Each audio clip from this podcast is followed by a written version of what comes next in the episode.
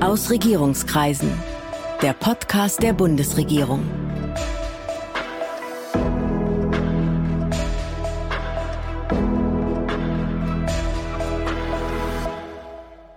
Ist diese neueste Meldung jetzt echt oder ein Fake? Beim Konsumieren von Nachrichten stellt sich immer öfter die Frage nach dem Wahrheitsgehalt. Denn Desinformationen werden gezielt in Umlauf gebracht und sie verbreiten sich rasend schnell, vor allem übers Netz. Wir alle sind die Empfängerinnen und Empfänger und sollen dadurch beeinflusst und manipuliert werden. Wie geht die Bundesregierung eigentlich mit diesem brisanten Thema um? Und was bedeutet es für das Bundespresseamt, das ja rund um die Uhr die Medienlage beobachtet und die Aufgabe Aufgabe hat, Informationen einzuordnen, zu kommunizieren und zu kommentieren. Ich bin Nadine Kreuzer und wir schauen heute zusammen hinter die Kulissen des Politikapparates, sozusagen in den Maschinenraum. Mit dabei sind auch Ihre Fragen zu diesem Thema von der Facebook-Seite der Bundesregierung. Ganz lieben Dank schon mal für Ihr Interesse. Zu Gast ist heute Christiane Hoffmann, erste stellvertretende Regierungssprecherin und stellvertretende Chefin des Bundespresseamtes. Hallo Frau Hoffmann, ich grüße Sie. Hallo, guten Tag. Vor Ihrem jetzigen Job haben Sie ja mit viel Leidenschaft als Journalistin gearbeitet. Fast 20 Jahre für die Frankfurter Allgemeine, waren Auslandskorrespondentin in Moskau und Teheran und haben auch beim Nachrichtenmagazin Der Spiegel gearbeitet als stellvertretende Leiterin des Hauptstadtbüros. Können Sie sich noch an Ihr Schlüsselerlebnis in Sachen Fake News vielleicht auch aus dieser Zeit erinnern? Ja, das äh, daran erinnere ich mich ganz gut. Das war schon beim Spiegel der Fall, der damals äh, durch die Presse eben ging, der hieß der Fall Lisa, diese jungen Frau, die behauptete, vergewaltigt worden zu sein. Das war eine russischstämmige Frau und das wurde dann aufgebauscht. Und ich habe damals darüber einen großen Artikel, ich glaube sogar eine Titelgeschichte geschrieben, in dem es dann auch um diese sogenannte hybride Kriegsführung Russlands ging. Und ähm, hinterher bekam ich einen sehr, sehr kritischen Anruf vom russischen Botschafter. Also das war eigentlich so das Schlüsselerlebnis, äh, wo ich gemerkt habe, wie brisant dieses Thema ist und das war, glaube ich, auch im Zusammenhang mit der Flüchtlingsthematik in Deutschland. Und da kam dieses Thema ins allgemeine Bewusstsein und hat sich ja seitdem auch eigentlich immer weiter verstärkt. Mhm. Das Thema Desinformation behandeln Sie selber ja auch bei Ihrem jetzigen Job mit großer Priorität. Warum? Ich halte das äh, für ein großes Thema unserer Zeit. Natürlich hat es immer schon falsche Informationen, Desinformationen, Propaganda gegeben, aber durch die sozialen Medien, dadurch, dass eben heute jeder mit jedem kommunizieren kann und sich diese Nachrichten unglaublich schnell verbreiten und zum Teil gegenseitig verstärken, hat es noch mal eine ganz andere Dimension, die wirklich an die Grundfesten unserer Demokratie rührt, denn das ist ja sehr häufig das das eigentliche Ziel von Desinformation, den Konsens der Demokratie aufzukündigen, zu untergraben, dazu beizutragen, dass Menschen überhaupt keine Orientierung mehr haben, was ist jetzt eigentlich wahr, was ist jetzt eigentlich falsch, was stimmt.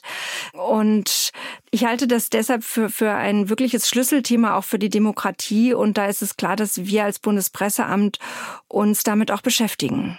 Sprache wird ja sozusagen als Waffe benutzt, Fake News als Teil der hybriden Kriegsführung. Sie haben den Begriff gerade schon erwähnt. Man spricht auch vom Informationskrieg, der Propagandawaffe der Zukunft. In welchen Bereichen können Desinformationen denn beeinflussen oder manipulieren und auch gefährlich werden? Naja, das ist natürlich in sehr vielen Bereichen denkbar. Ich glaube, wir haben das jetzt bei drei Großthemen in Deutschland sehr stark erlebt. Das eine war eben, als 2015 die vielen Geflüchteten nach Deutschland kamen. Das zweite Beispiel war äh, Corona, wo wir als Bundesregierung äh, mit einer großen Zahl von falschen Informationen uns auseinandersetzen müssten. Und äh, das dritte Thema ist jetzt der russische Angriffskrieg gegen die Ukraine Ukraine, wo das eben sehr stark russische Propaganda ist, die nicht nur auf die eigene Bevölkerung zielt, sondern auch auf russischsprachige Menschen in Deutschland, aber auch auf die deutsche Öffentlichkeit im Allgemeinen oder die europäische Öffentlichkeit, wo es darum geht, eben Unfrieden zu stiften, die Gesellschaft auseinanderzutreiben und äh, natürlich in erster Linie auch die Ukraine und die ukrainische Regierung zu diskreditieren. Sie waren ja selber Auslandskorrespondentin, unter anderem in Moskau, haben Land und Leute kennengelernt, die politische Situation. Inwiefern hilft diese Erfahrung für Ihren jetzigen Job als Regierungssprecherin, auch beim Einordnen von propagandistischer Desinformation? Was das Thema Desinformation angeht, glaube ich, sind die äh, Falscherzählungen, die wir zu hören bekommen, so offensichtlich, dass es dafür jetzt kein Slavistikstudium braucht. Also beispielhaft die Bezeichnung der Ukraine als ein Volk von Nazis die Erzählung, dass die westlichen Sanktionen schuld daran sind, dass die Getreidepreise steigen, wo es tatsächlich eben der russische Krieg ist, der dazu führt, dass das Getreide das Land nicht verlassen kann und es dadurch in Afrika die Getreidepreise steigen und es zu Hungerkatastrophen kommt. Aber natürlich hilft es, ein, wenn ich die Geschichte des Zweiten Weltkriegs kenne, um zu verstehen, was da abläuft oder auf welchen Boden diese Propaganda fällt und mit welchen Motiven sie arbeitet arbeitet. Das perfide an Desinformation und Propaganda ist ja oft, dass sie nicht komplett aus der Luft gegriffen ist, sondern mit Versatzteilen von historischer Realität arbeitet. Und da hilft es vielleicht schon, wenn man sich mit der Geschichte dieser Region auskennt. Dann gucken wir jetzt mal hinter die Türen des Bundespresseamtes. Redaktionen haben ja mittlerweile ganze Teams, die sich nur um das Prüfen von Informationen kümmern. Gibt es bei Ihnen auch so eine Tür mit einem Schild, auf dem steht Abteilung für Desinformation? Mit so einem Totenkopf drauf oder so. Nein, nein, das gibt es äh, gibt es bei uns nicht. Ich habe festgestellt, als ich kam, dass Desinformation wirklich ein Querschnittsthema ist und zwar nicht nur im Bundespresseamt, sondern insgesamt in der Bundesregierung. Federführend ist da ja eigentlich das Bundesinnenministerium, aber auch das Auswärtige Amt beschäftigt sich mit dem Thema natürlich vor allen Dingen in Bezug auf das, was im Ausland passiert, was ihre Botschaften berichten. Und bei uns im Bundespresseamt sind auch mehrere Abteilungen mit dem Thema befasst. Für mich hat dieses Thema, so teile ich mir das innerlich zum Verständnis immer auf, eigentlich drei große Blöcke. Das eine ist das sogenannte Monitoring, also das Beobachten, mitbekommen, was passiert eigentlich. Wir haben ein, ein großes äh, News Center, in dem wir Presse und überhaupt Medien auswerten und aufbereiten Daten für die Regierung, damit die Regierung informiert ist. Wir beobachten die sozialen Medien. Wir haben natürlich ein Lagezentrum, das ist nochmal ein bisschen etwas anderes. Und auch in anderen Ministerien äh, gibt es Monitoring.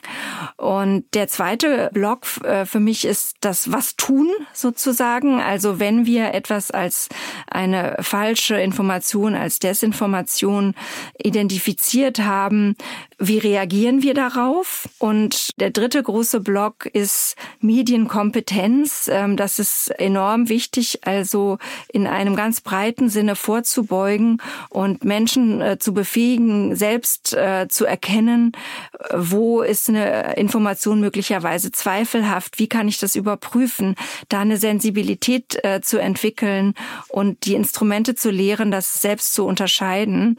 Das ist ein dritter wichtiger Block. Und wir haben jetzt eben, weil wir dem Thema nochmal etwas größere Bedeutung auch beimessen wollen, eine AG gegründet äh, bei uns im BPA, die sozusagen übergreifend dieses Thema betreut und das alles äh, im Blick hat. Und da habe ich ähm, sehr engagierte Kollegen, die da vorangehen. Und äh, wir sind da aber jetzt im Prozess. Ich bin ja jetzt auch erst seit einem halben Jahr überhaupt da und ich hoffe, dass wir da noch weiterkommen werden.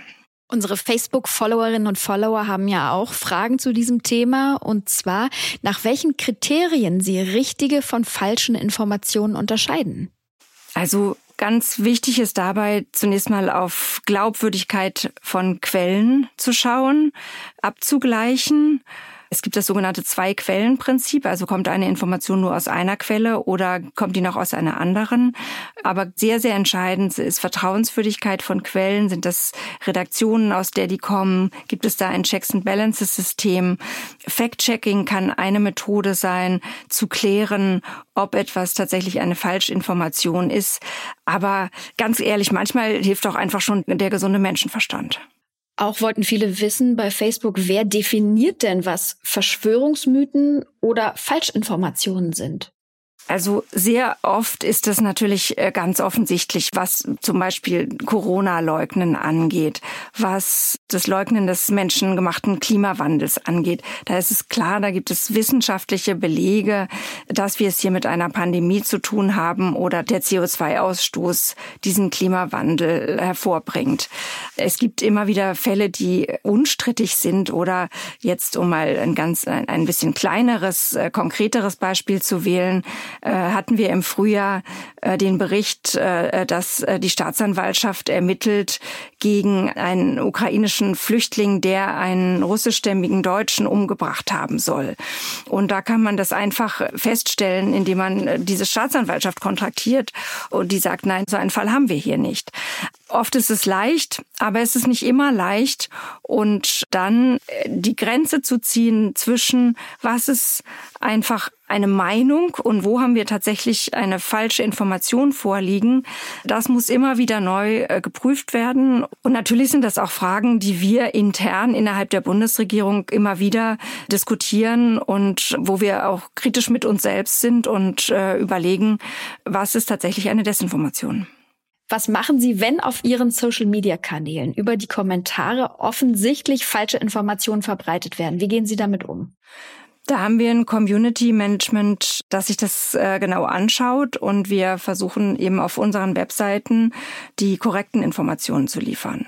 Dann bleiben wir nochmal bei Social Media. Algorithmen erschweren, dass ein Mensch sich ein umfassendes Bild zu einer Geschichte machen kann. Es gibt oft eine Sichtweise im Nachrichtenfeed, die vorherrscht. Liegt das eigentliche Problem nicht im Silicon Valley? So hart würde ich das nicht sagen, aber die Plattformen äh, spielen natürlich eine wichtige Rolle, wenn es darum geht, die Verbreitung von Desinformationen zu verringern.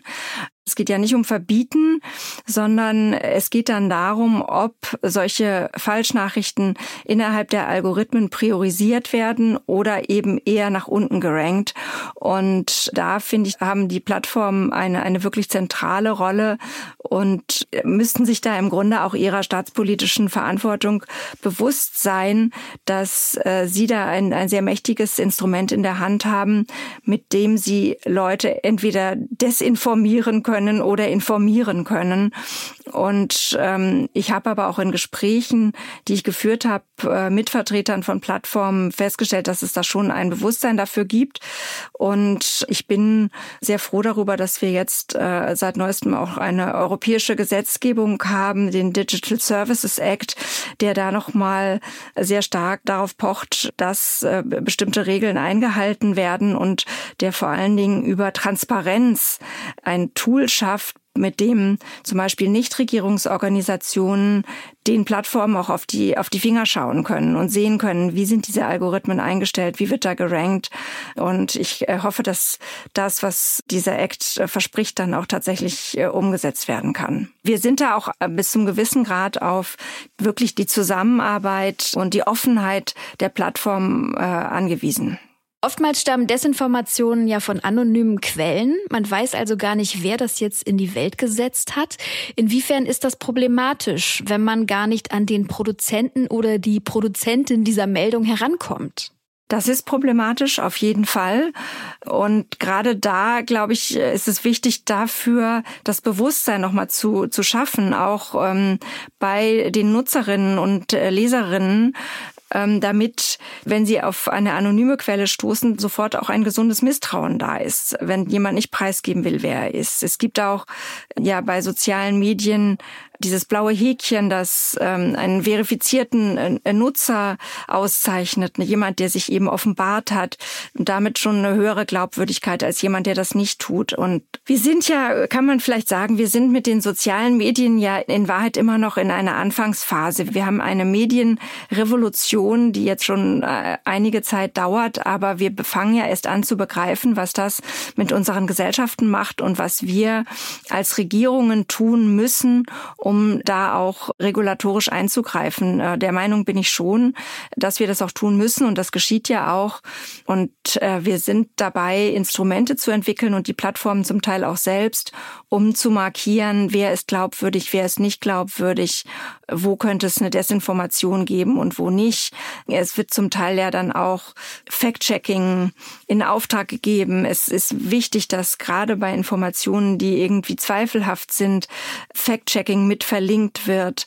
Das sind alles Mechanismen, äh, die möglich sind und die nützlich sind und die wir gehen sollten.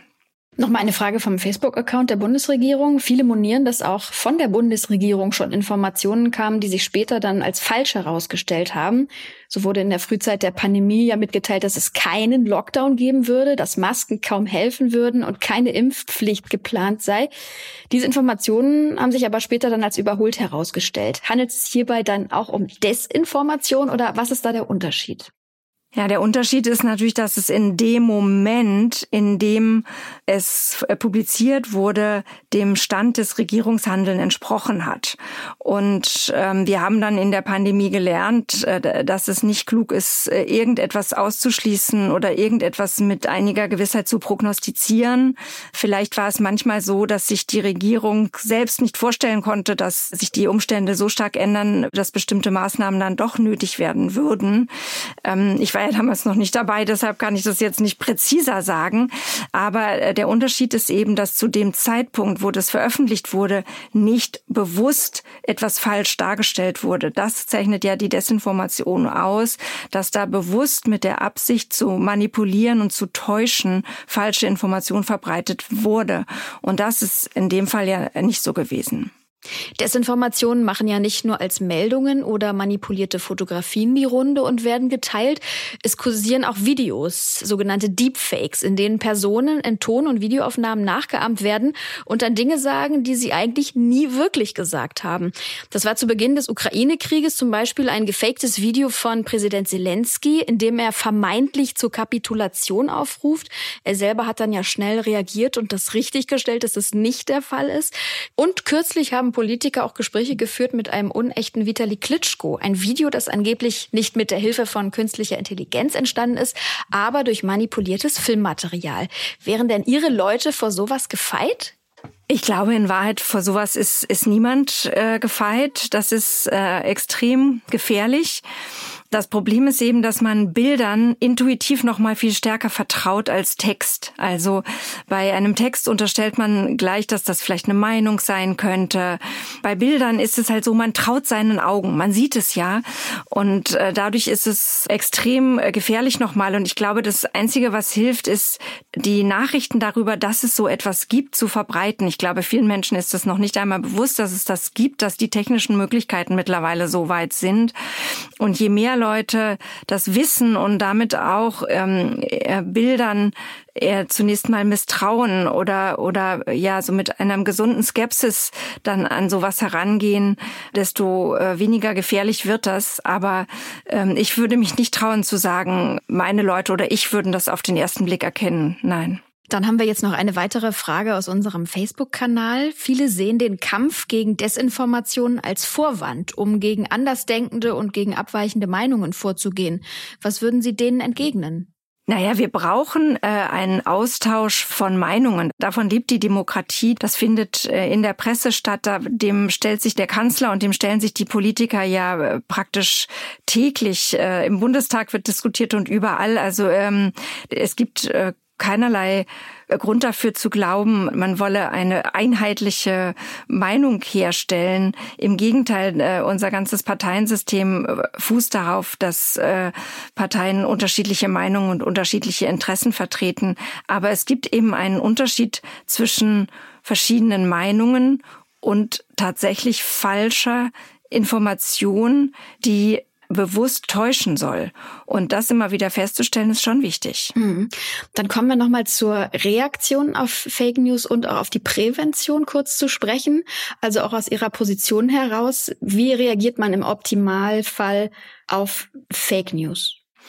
Ja, wir sprechen ja eben nicht so wirklich von Fake News, weil, weil das so ein bisschen so ein politischer Kampfbegriff aus der Trump-Zeit eigentlich ist. Wir, wir reden tatsächlich eher von, von Desinformation, wobei ich auch da sagen würde, dass es einfach gibt es sehr unterschiedliche Qualität von Desinformation. Also von der Falschmeldung, wie ich die eben beschrieben habe, äh, wo angeblich jemand umgebracht wurde, bis zu so großen Erzählungen, Narrativen, wie wir die ja auch nennen, da, da ist ja ein großer Unterschied und darauf kann man auch nur sehr unterschiedlich reagieren. Manche Sachen muss man sehr schnell richtigstellen.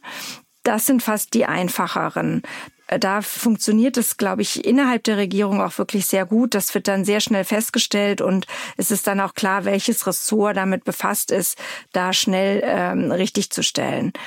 Aber komplizierter ist es mit Erzählungen, die gezielt gesetzt werden äh, und von vielen Menschen geglaubt werden und sich auch äh, festsetzen.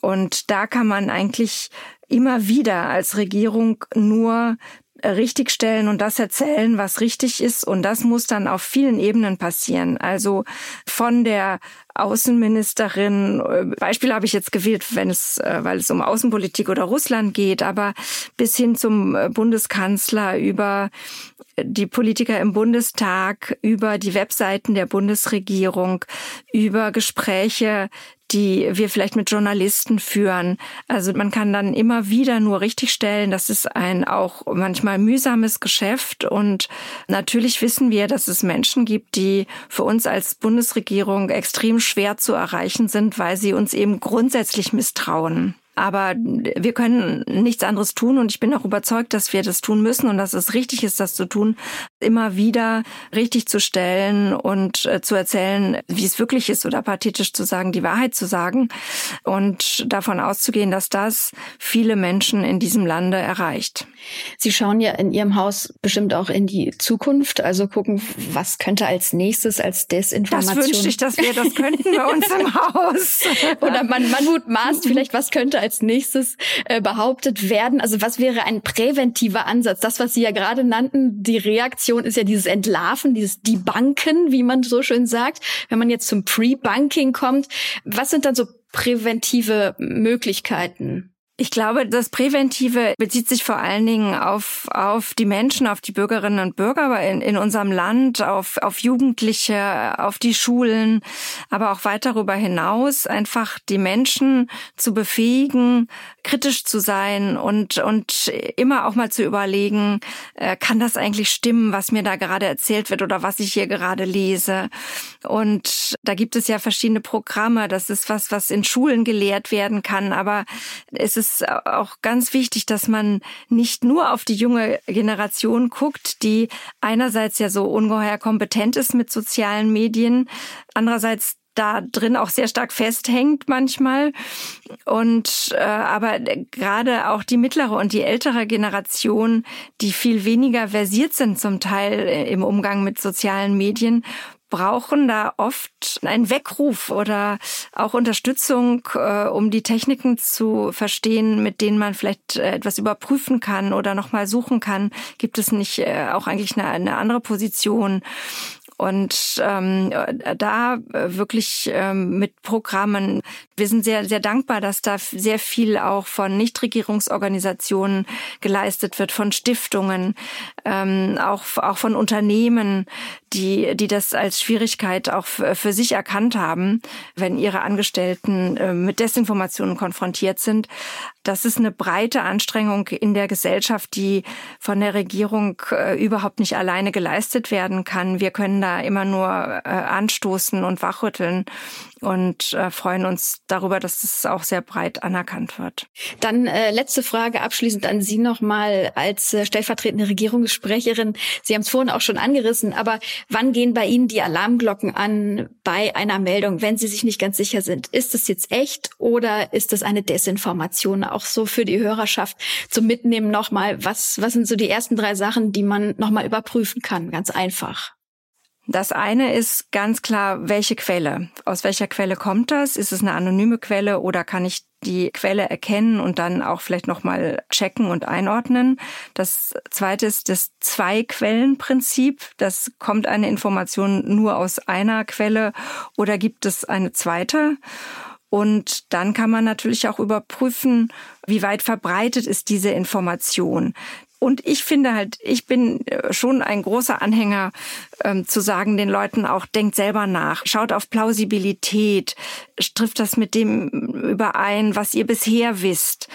Das, was man vielleicht eben wirklich mit gesunder Menschenverstand zusammenfassen kann, darauf würde ich auch immer wieder setzen und vertrauen. Und wenn Sie jetzt sagen, liebe Hörerinnen und Hörer, das ist ein wahnsinnig spannendes und wichtiges Thema, ich möchte gerne noch mehr darüber erfahren, dann sind Sie herzlich eingeladen, ins Bundespresseamt zu kommen am Tag der offenen Tür, 20. und 21. August. Das ist ein Wochenende. Hier gibt's dann jede Menge Informationen über Desinformationen, aber auch noch viel, viel mehr. Der Blick hinter die Kulissen der Politik. Die Ministerien haben offen, das Kanzleramt und eben, wie gesagt, auch das Bundespresseamt freut sich da auf Ihren Besuch. Sie können auch gerne auf der Seite bundesregierung.de nochmal stöbern gehen und auf unseren Social-Media-Kanälen. Und dann war's das heute auch schon mit Aus Regierungskreisen, dem Podcast der Bundesregierung. Mit Frau Hoffmann ganz herzlichen Dank für Ihre Zeit und die ganzen Informationen. Ich danke Ihnen. Ja, spannendes Thema, in das Sie uns hier Einblicke gewährt haben. Im Maschinenraum waren wir mit Ihnen unterwegs und äh, ich freue mich auf ein nächstes Mal mit Ihnen, werte Damen und Herren. Machen Sie es gut. Das war Aus Regierungskreisen, der Podcast der Bundesregierung. Mehr Informationen zur Politik der Bundesregierung finden Sie auf bundesregierung.de und auf unseren Social-Media-Kanälen.